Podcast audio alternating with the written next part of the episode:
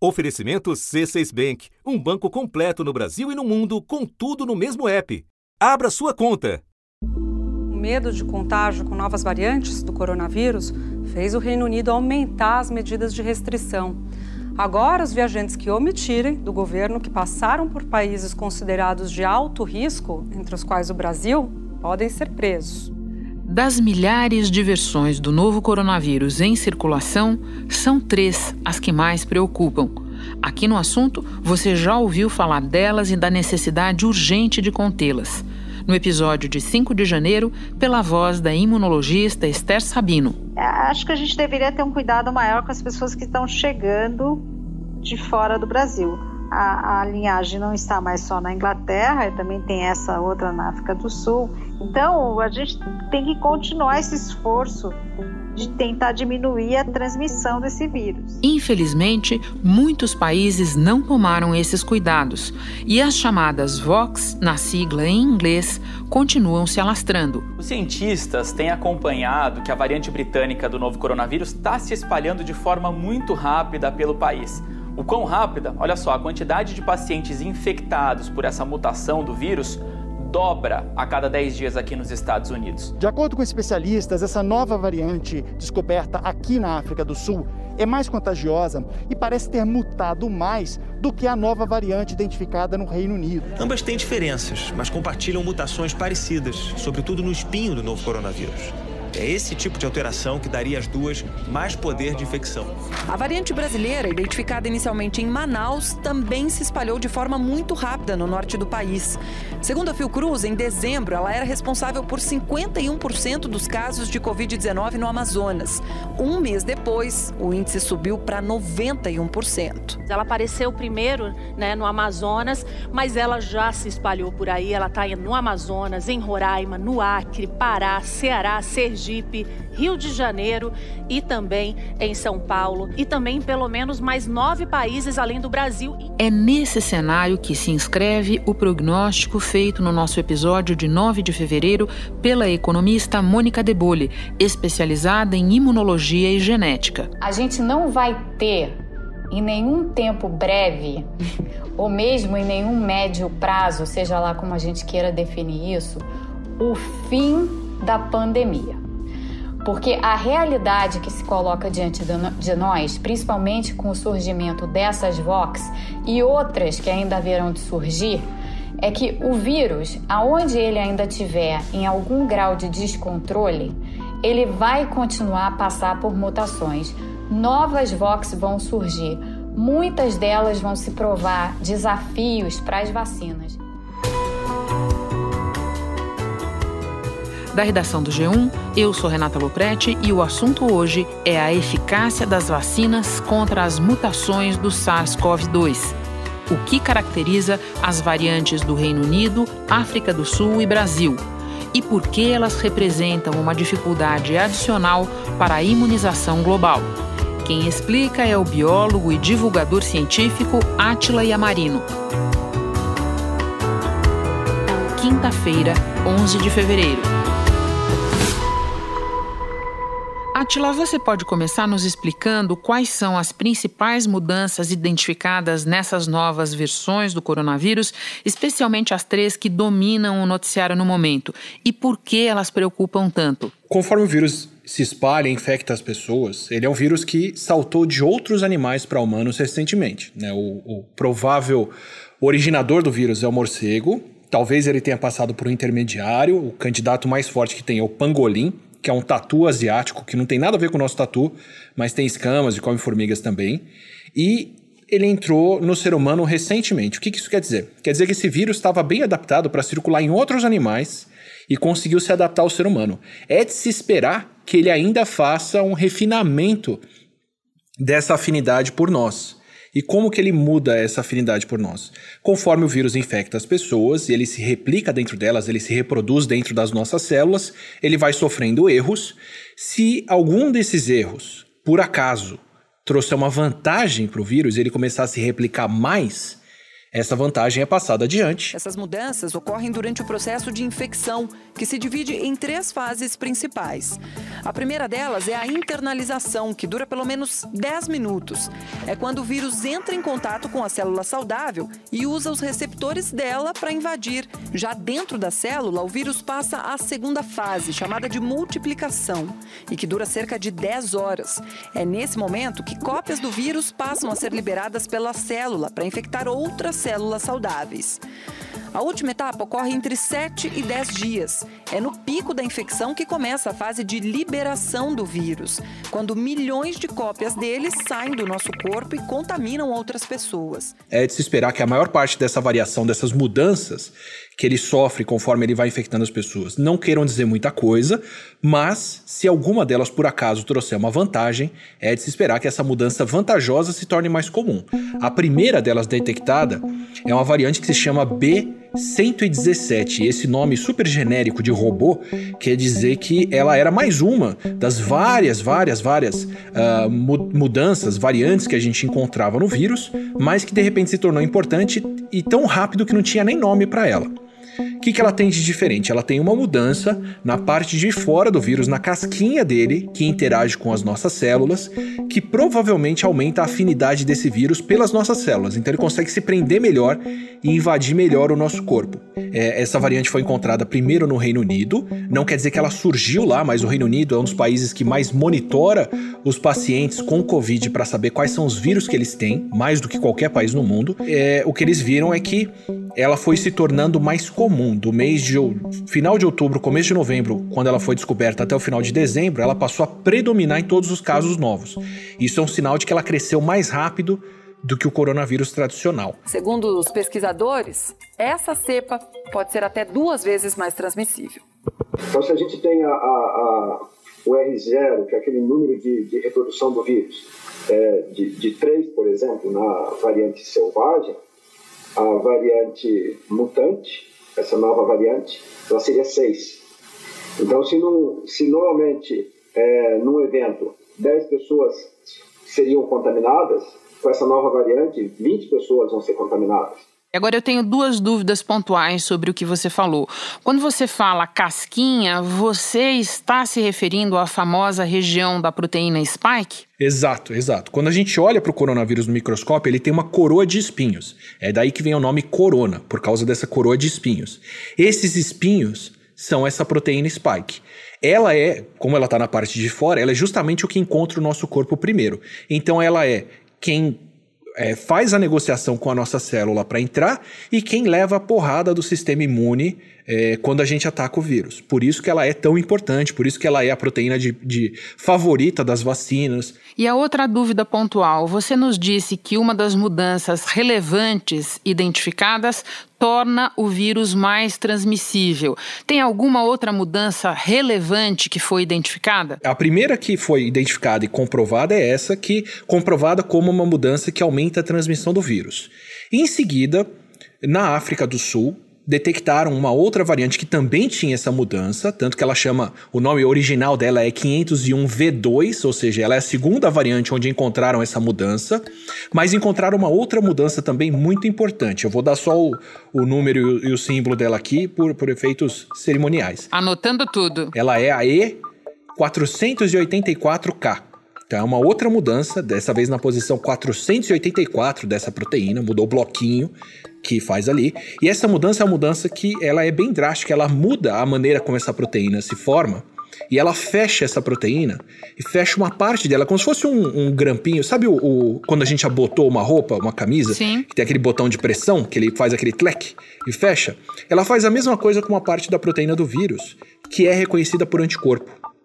E essa é a grande preocupação. Ela fecha uma parte do, do, do, vírus que os nossos anticorpos reconheciam. E isso a gente só foi descobrindo com o tempo que acontece. Os cientistas dizem que a variante da África do Sul é responsável por 90% dos novos casos de Covid no país, o mais atingido pela pandemia no continente africano.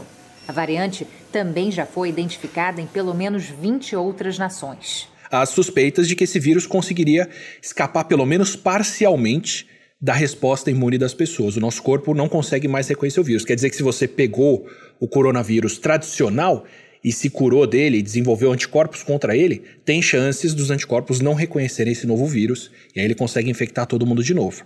Essas são as duas primeiras variantes preocupantes descobertas. A terceira, que foi encontrada aqui no Brasil, no Amazonas, não foi, a gente não tem o acompanhamento tão próximo quanto o Reino Unido tem para dizer que ela de fato faz isso, mas ela tem essas duas mudanças que tornam o vírus mais transmissível e mais fácil de, de escapar do sistema imune. É a variante P1. Existem hipóteses para explicar por que essas variantes teriam aparecido agora, eu digo recentemente, e em países como Reino Unido, Brasil e África do Sul? Tem várias hipóteses. É, tem o número de casos, o fato do vírus ainda circular, porque essas mudanças acontecem dentro das pessoas que ele infecta. Então, por exemplo, na Coreia do Sul, na China, em Taiwan, no Vietnã, nesses países asiáticos que controlam o vírus muito bem, é muito mais difícil de surgir uma variante porque não tem novos casos suficientes para isso acontecer.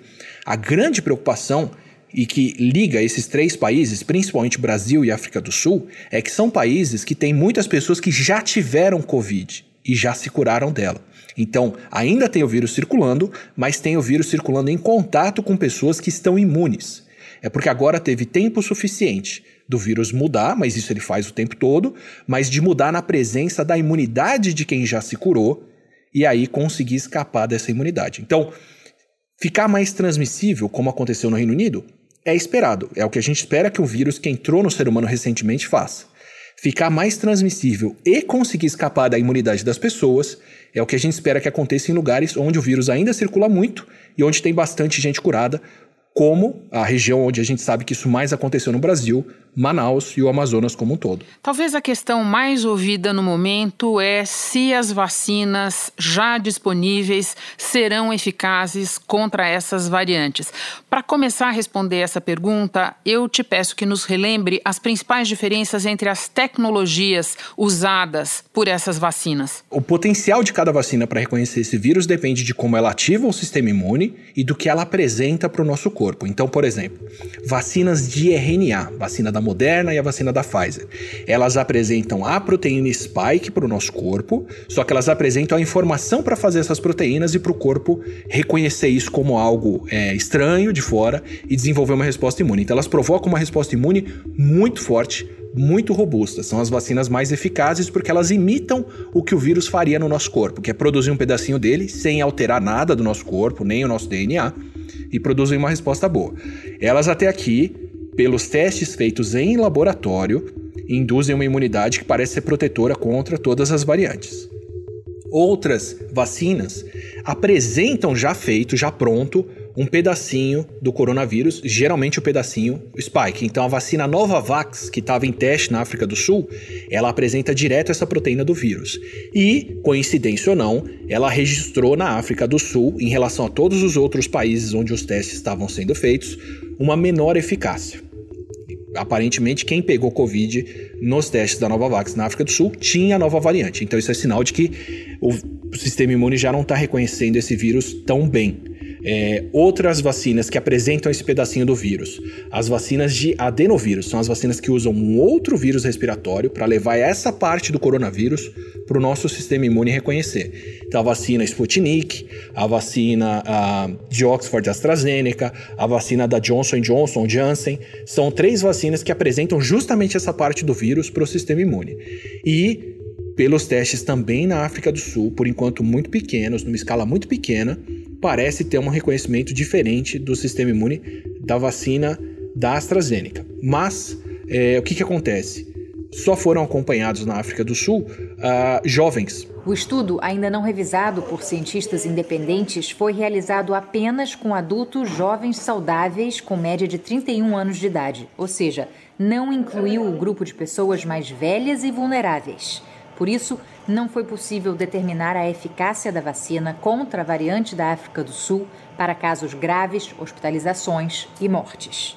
E a terceira tecnologia mais comum de vacinas aprovadas é o vírus inativado. Aí é o vírus inteiro desmanchado e jogado no nosso corpo, de maneira que ele não consegue infectar a gente, mas tem o vírus todo ali para o sistema imune atacar. São as vacinas como a Coronavac, a vacina da Sinopharm, que também estava em teste na África do Sul. Essas vacinas apresentam o vírus todo para o sistema imune, não só essa parte do vírus que mudou. Então, elas induzem uma resposta um pouco menos focada, um pouco menos eficaz, mas que é mais robusta e reconhece o vírus inteiro.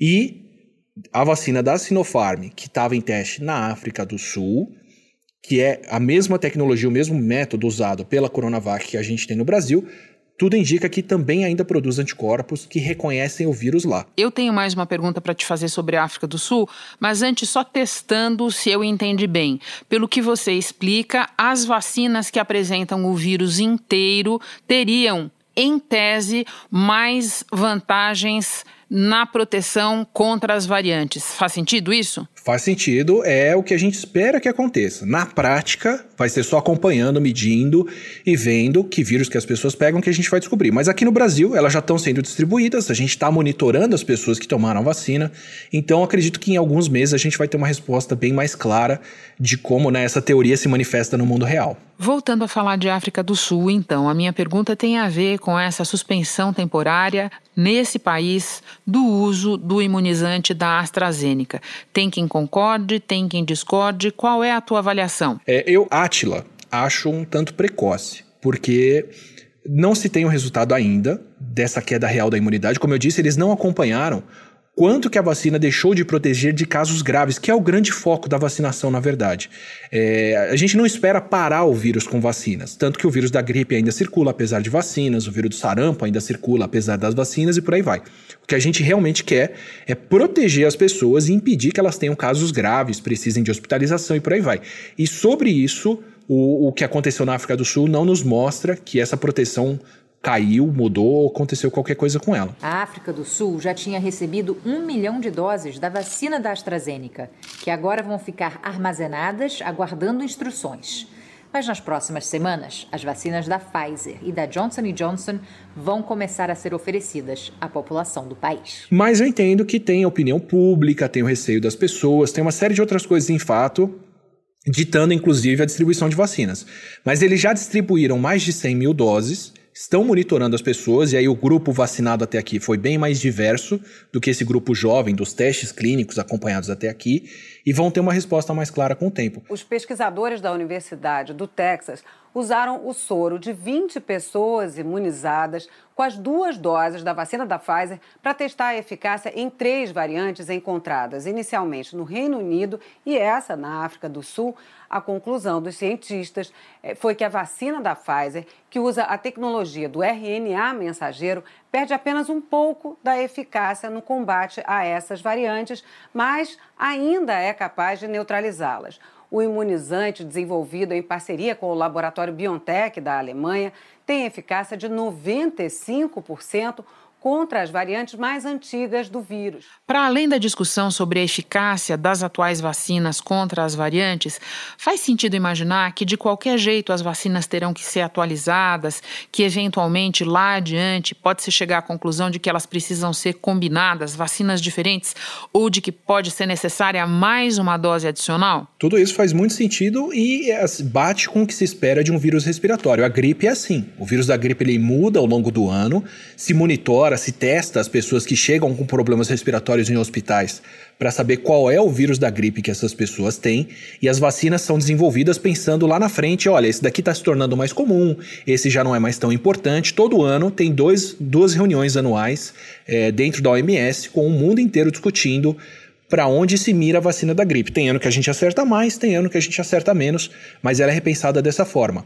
O coronavírus até aqui é acompanhado, é monitorado e ele tem mudado dentro do que a gente espera para o vírus da gripe. Se essa tendência continuar, é provável, é, o, dentro dessa tendência, que pelo menos uma vez por ano ou uma vez a cada dois anos a gente tenha que de fato mudar essa vacina. O que a gente vai descobrir, e não existe para gripe isso, é que tem mais de cinco ou seis vacinas diferentes já em uso.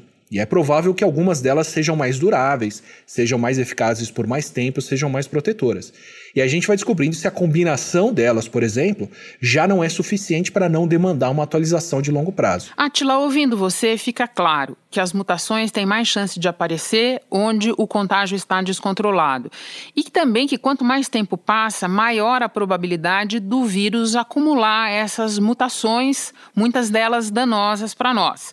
Ou seja, usando uma imagem que a gente já usou aqui no assunto, a corrida é não apenas contra o vírus, a corrida da vacinação, mas também contra o surgimento de novas variantes. Quando a gente pensa nisso e vê o quanto a vacinação ainda está engatinhando no Brasil, a pergunta seguinte é: o que mais pode, o que mais precisa ser feito? É fundamental o combate ao vírus. A vacina não está aqui para nos livrar da responsabilidade do distanciamento social, fechamento estratégico, monitoramento, teste, saneamento básico para as pessoas terem condições de lavar as mãos, auxílio emergencial para as pessoas não precisarem se expor por absoluta necessidade e fazerem isso com uma escolha de risco mais consciente e mais possível. É, a vacina é um dos braços de uma ação multicêntrica para combater o vírus. Todos os países que contiveram vírus até aqui não foi na base da vacina. Vietnã, Senegal, Taiwan, Tailândia, Singapura, Coreia do Sul, todos esses países seguraram o vírus na base do teste, isolamento de contatos, rastreio e uma campanha nacional de combate ao vírus que o Brasil absolutamente não fez até aqui. O único país que está contando principalmente com vacinas para segurar o vírus é Israel, que tem uma capacidade de distribuir vacinas como pouquíssimos países têm e que, ao mesmo tempo que vacina já mais de 60% da sua população, também fez um lockdown, fez um fechamento para reduzir os casos. Em Israel, mais de 97% das mortes de Covid-19 no mês passado foram de pessoas que não tinham sido vacinadas. São braços de controle e a gente precisa usar vários deles, não só a vacinação. A vacinação é fundamental, mas ela é um dos componentes e se a gente contar só com ela, estamos dando mais força para o vírus conseguir mutar, mudar e escapar da vacina e a gente ficar sem nenhuma solução na mão. Atila, muito obrigada, não só por tudo o que você explicou, mas pela maneira como você explicou, uma maneira cristalina. Um prazer te receber no assunto. Bom trabalho. Obrigado, um prazer participar e poder contribuir. Um novo estudo do principal órgão de saúde pública dos Estados Unidos concluiu que combinar duas máscaras, uma de pano, outra cirúrgica, reduzem até 96% o risco de transmissão do SARS-CoV-2.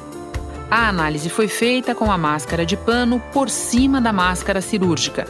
A recomendação é que uma delas fique presa atrás da cabeça e a outra atrás da orelha, porque essa combinação garante melhor ajuste. Então, para quem puder usar a dupla proteção, especialmente em ambientes com maior circulação de pessoas, fica a dica. Mas se você não puder usar duas máscaras, não tem problema. Use apenas uma de pano ou cirúrgica, porque isso também reduz o risco de transmissão. O importante é usar sempre que sair de casa. Este foi o assunto podcast diário disponível no G1 e também no Globoplay, Google Podcasts, Apple Podcasts, Spotify, Castbox, Deezer, Amazon Music. Nas plataformas digitais de áudio dá para seguir a gente e assim não perder nenhum episódio. Eu sou Renata Loprete e fico por aqui. Até o próximo assunto.